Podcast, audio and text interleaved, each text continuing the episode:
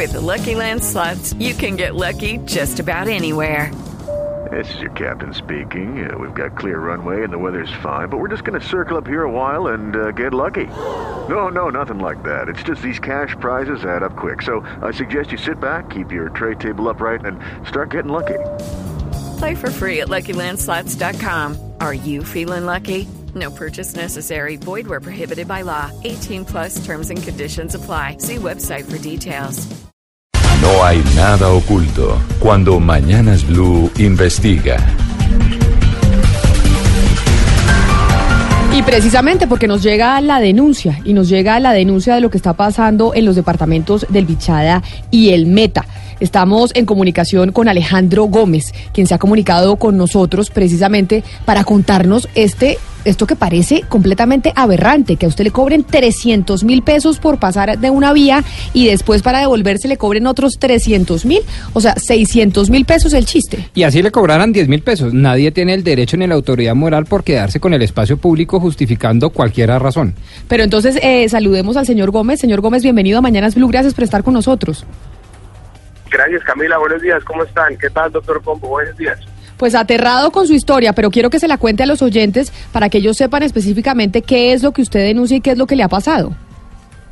No, esto es esto no es nuevo, esto lleva pasando mucho tiempo. Yo viajo bastante al Pichada eh, desde hace mucho tiempo por temas de afición y por la zona, me gusta mucho. Y en la vía principal que va desde Puerto Gaitán hacia Puerto Carreño, o sea, nuestra vía al, al oriente colombiano, a la altura de Huacasías, Bichada, municipio de Santa Rosalía, eh, hay una comunidad indígena que, que no son solo 300 mil, son 300 mil en el primero y 300 mil en el segundo.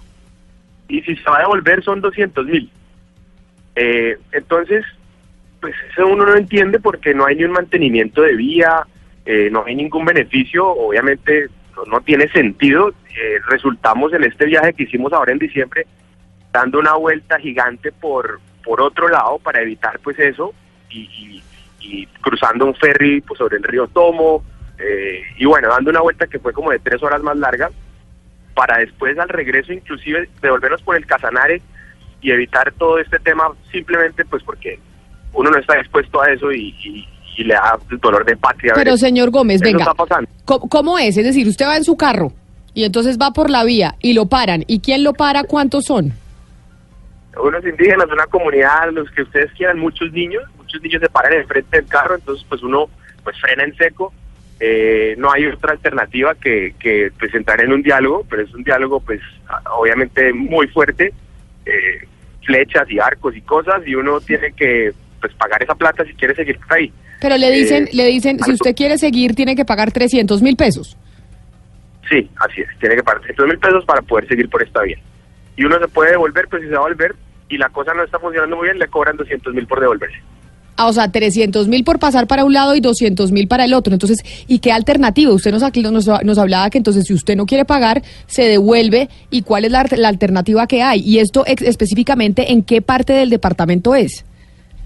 Esto es entre, uno puede escoger, el, es difícil explicar la zona, pero uno se devolvería de ahí hacia el viento bichada y pasaría por, digamos, eh, zonas de agricultura donde queda Colombia Agro y cruzaría en la cabecera del río Tomo en un ferry, un planchón que hay hoy en día, que tengo entendido lo puso la gobernación del Bichada. pasa uno por el planchón y paga pues 10 mil pesos, que es lo que uno pagaría por un ferry en Colombia normal, 10 o 15 mil pesos. Pasa el río Tomo y sigue su camino hacia el norte otra vez a conectar de nuevo con la vía ya digamos a la altura de Santa Rosalía, un poquito más al occidente de Santa Rosalía, para seguir hacia la primavera, que era para donde íbamos. Eh, todo esto sobre una vía nacional que, uno esperaría que funcionara, ¿no? Pero oiga, esto que usted nos está diciendo, eh, un planchón que pone la gobernación, es decir, la gobernación no tiene el control de la vía y no puede hacer que, que no le cobren a la gente 300 mil pesos yo no, no, sé bien, el, pero el tema del planchón pues fue una solución que encontramos en ese viaje para pues para evitar todo este tema tan incómodo y, pues porque no, no no hay derecho, no hay derecho, eso no puede pasar, uno, uno, por eso no le puede pasar en Colombia ni en ningún lado. Pues precisamente estamos en comunicación con el gobernador del departamento del Bichada, gobernador Luis Carlos, Luis Carlos Álvarez, gracias por estar con nosotros, bienvenido.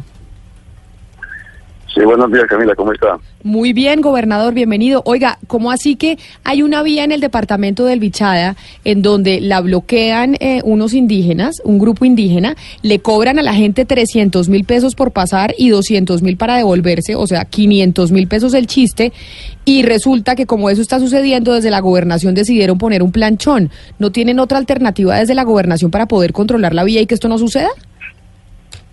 A ver, Camila, yo quiero aclarar que quede claro, muy claro, que no es en el departamento del Bichada, es en el departamento del Meta, municipio de Puerto Gaitán, resguardo Tapaojo, Corozal, que eso quede claro, eso no es en el departamento del Bichada. Es el límite con Bichada, más o menos a, un kilómetro y medio de límites con Bichada, Bichada. O sea, es en la frontera entre el Bichada y el Meta. ¿Y quién pone el planchón? Correcto. ¿La gobernación del Bichada o la gobernación del Meta? No, no, no, no. A ver, lo voy a explicar. Es un problema que viene sucediendo hace dos años y medio, de las cuales nos hemos reunido con los líderes indígenas, con el, los cabildos gobernadores. La última reunión fue el 26 de enero, si no me equivoco, con el alcalde de Puerto Gaitán, la gobernadora del Meta, el alcalde de Santa Rosalía y lógicamente fuimos nosotros. ¿Y a qué? se llegó a un acuerdo con los indígenas, se llegó a un acuerdo con los indígenas que levantaban la levantaban la, el, el, el, peaje o la extorsión, porque es una extorsión, hay que llamarlo por su nombre. Y la, la, la, alcaldía de Gaitán y la gobernación Meta se comprometieron a unos proyectos y a sorpresa que cuando salimos de ahí, esa misma tarde llegaron a cobrarlos antes más. Pero eh, eso que, que le diga a, Alejandro, creo que, que está hablando que eso no es el departamento del Bichada. ¿Qué hicimos nosotros? Gobernación Bichada, ¿qué hizo? Un planchón en el río Tomo y la vuelta no es de tres horas, son 19 kilómetros, que eh, es el trayecto que, es más el recorrido. Efectivamente llega uno al viento, Carimagua el viento, el viento Colombia Agro, Colombia Agro pasa y llega cerquita al retén, a kilómetro y medio y llega y llega a Guacasías. Es decir, gobernador, usted como gobernador del Bichada, porque básicamente es la vía que llega a su departamento, la solución que encontró a esta problemática fue poner el planchón, porque no han podido... Correcto, eso se hizo, eso se hizo. De hecho, tuvimos inconvenientes con los vinqueros, ¿no? que dan permiso, me tocó un policivo, pero hoy está la vía por el planchón en el río Tomo.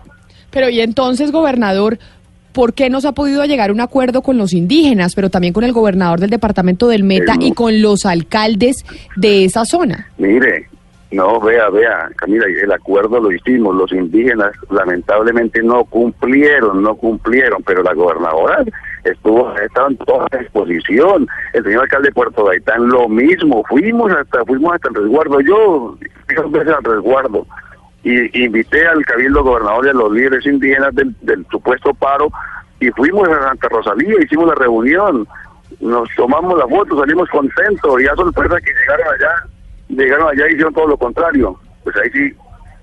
Permítame porque estamos... Permítame, gobernador. Es una queja que...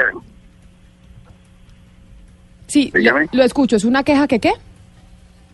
Que hasta el señor presidente de la República, eh, eh, cuando tuvimos la cumbre de gobernadores en el Huila, le dije, presidente, me está pasando esto, hablé con el viceministro de gobierno y hasta ahí quedó la verdad. Estamos en comunicación, permítame, con el corresponsal de Blue Radio en, en Villavicencio, Carlos Andrés Pérez. Carlos Andrés, ¿qué aducen los indígenas para poder estar cobrando 300 mil pesos para que los vehículos puedan pasar por esa vía? Bueno, Camila, quisiera poner, primero buenos días y quisiera ponerlos un poquito en contexto. Eh, hace, eso, eso viene hace mucho rato, hace algunos años se decía, se hablaba de que cuando eh, había conflicto armado en estas zonas, pues que era un retén ilegal que tenía supuestamente la guerrilla.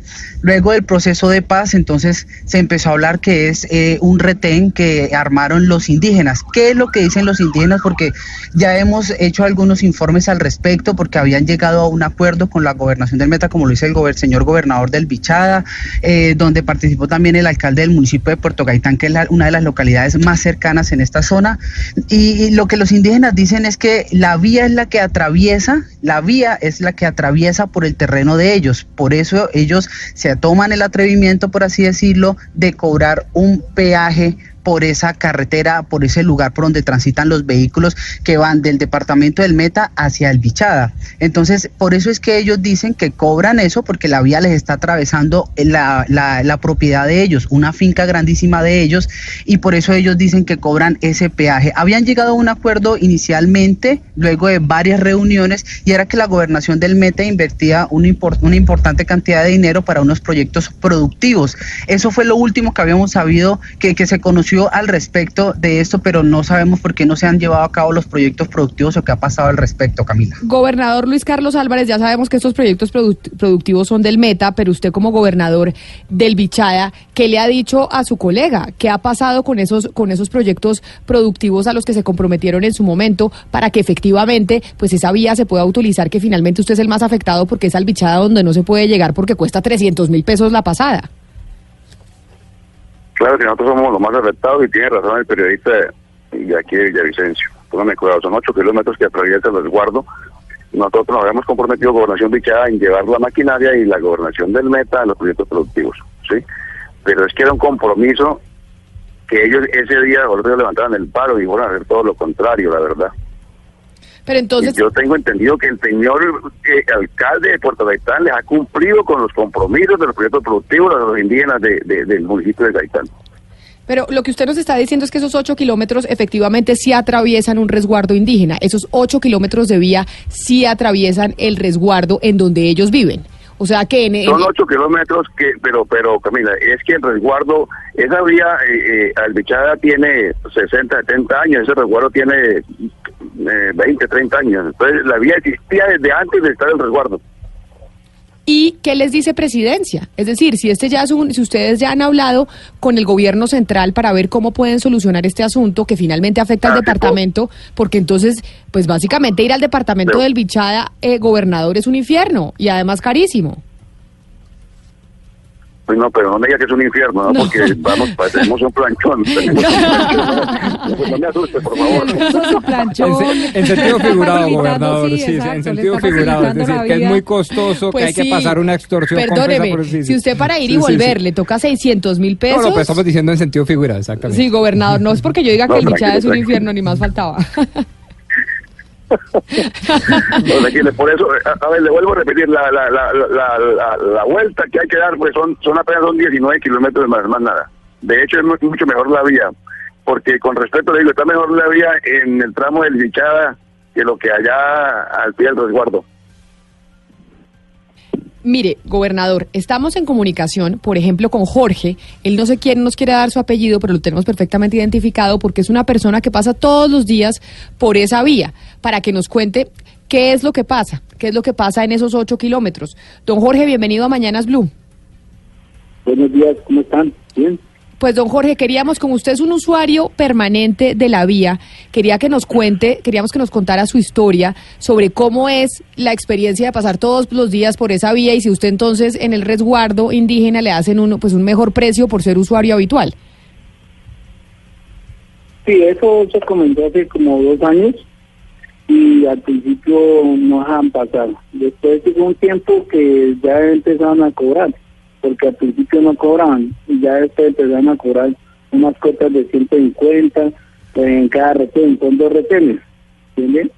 Asimilación de eso, la, más la humillación que le, los indígenas le hacen al transportador o a las personas que pagan con los vehículos, que si entonces ya son groseros, entonces son intensos. No lo que pasa es sino lo, la, la, los groseros que son con los, con, los transportadores. ¿entiendes? Entonces estoy viendo un panchón por el lado del viento, que del viento de, de Carimago al viento uno en un camión, en un camión. Don Jorge. Como está la carretera. discúlpeme lo interrumpo, pero usted básicamente accede siempre a pagar ese ese peaje que les cobran los indígenas en el resguardo de esos 150 mil pesos o 300 mil pesos. Mm, eh, ahorita no, porque yo una vía por un planchón por el lado del viento. Antes sí tocaba, o cuando tiene la carretera se ha tocado obligatorio pagarle a ellos. Pero últimamente ellos ya han armado y han sido más pasivos. Ya no cobran lo mismo, pero sí, cuando son ingresos sí no dejan de pagar unos 100 mil, 200 mil pesos el pato.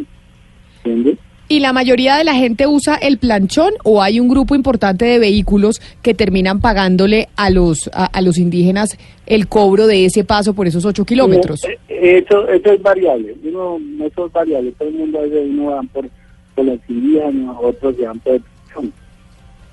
Incluso el planchón también toca pagar 20 mil pesos el paso. Gobernador Álvarez, pero entonces, ¿cómo se logra solucionar esta situación? Porque yo me imagino que ustedes ya en el departamento deben haber hecho pues una medición de lo que implica en costos para el departamento esta, eh, este peaje que tienen eh, los indígenas para poder llegar a esa zona. Yo, yo quería aclarar algo ya le, y ya le, respondo su pregunta. Es que anterior eh, decía entrevista que era un retén que tenía la guerrilla Antiguamente no, eso no, eso, eso es mentira, eso no hay nunca hubo de guerrilla. Eso es el cobro de los indígenas de hace dos años y medio para acá. Pero y entonces ese cobro, ya después de la claridad que hace usted, ese cobro, ¿cuánto le cuesta al departamento? Mire, a nosotros se nos incrementa o se nos está incrementando la tonelada porque el, transportador, pues lógicamente que no va a perder y le incrementa la tonelada y, las pérdidas, pues los, los años anteriores mientras que colocamos el planchón, pues había, habían sido innumerables porque los transportadores tenían que dar la vuelta por, por, por Pallariporo o por, o por Trinidad, o pagarle a los indígenas porque eran los 300 mil pesos. Nosotros, ¿qué hemos hecho? La última reunión que tuve con el viceministro de gobierno, me dijo, voy a revisar, eh, de hecho tengo una tengo una cita con ellos a partir del 14 el 15 de abril para el tema. Gobernador, y ya para cerrar, ¿Cuál es la respuesta? Y ya le había hecho esa pregunta, pero no me quedó claro del gobierno central. Si usted dice que eso ha sido desde hace dos años, hemos tenido administración Juan Manuel Santos y ahora administración Iván Duque. ¿Qué le dijo la, administración anterior y qué le dice esto? La, la verdad, la anterior administración eh, muy poco y nada puso cuidado, eh, eh, porque también en una cumbre de gobernadores hablé con el presidente y he tratado de contarle, porque para mí era, era un problema y era la solución ya, porque era para el departamento, pues ahí estaba todo el tema de víveres y todo lo que lo que lo que refiere al departamento en todo en todo sentido, en turismo, en todo. Entonces leí al presidente Santos y la verdad no me puso cuidado, hay que decir la verdad. Y el presidente Duque me puso a hablar con el viceministro de gobierno y tengo una cita el 14 o 15. Pues gobernador, estaremos atentos entonces a esa cita, a esa cita que va a tener usted con, eh, con el gobierno central. Oiga, gobernador, ¿de cuántos, y perdón, interrumpo, de cuántos indígenas estamos hablando más o menos para darme un orden de magnitudes? Porque me impresiona mucho que desde hace 2.5 años, como dice usted, que se viene dando esta extorsión, como la califica usted, y yo creo que correctamente, no se ha, no se ha hecho uso legítimo de la fuerza pública. A ver, eh, el, es un resguardo, no es tan grande. Eh, no creo que vivan más de 500 indígenas ahí en, esa, en esas dos comunidades. Ahí hay dos comunidades, dos etnias, que es Sicuán y Piapoco. Entonces, uno cobra por los y otro por los Piapocos. Eh, como digo, el resguardo no está grande, el problema es que matan la gente con flechas y amenazan, porque yo estuve, yo estuve en la zona dos veces, he estado hablando con ellos allá.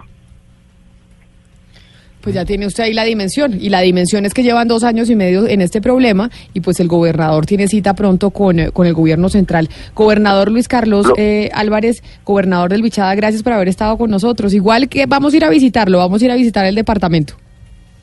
Si nos dejan los indígenas, si nos dejan los indígenas, porque hay un puñado de indígenas que dicen, no, al bichada no entran solo cuando yo quiero, salvo que me paguen 300 mil pesos, mañana serán 500, pasado mañana 100. ¿Qué, cosa terrible. Para eso el planchón. Para eso el planchón. Imagínese. Gobernador, muchas gracias, feliz mañana. Bueno, lo mismo para ustedes. Muchas lo, Lo mismo Alejandro Gómez, el denunciante que nos hizo eh, pues conocer esta historia que, que viene sucediendo hace dos años y medio, pero que cobra vigencia por cuenta del paro y la minga indígena que estamos teniendo en este momento. Alejandro, gracias por haber estado con nosotros. Muchas gracias a ustedes. El es divino. Que sea como sea, hay que y lo mismo para Jorge, llamamos a la UNIC y, nos, y no nos responden porque le preguntamos a la UNIC sobre esta situación, además por qué no se cumplieron los acuerdos y no dan respuesta para ver cuál es la explicación que dan para que estén cobrando arbitrariamente y abusivamente 300 mil pesos el paso para el departamento del Meta al departamento del Bichada.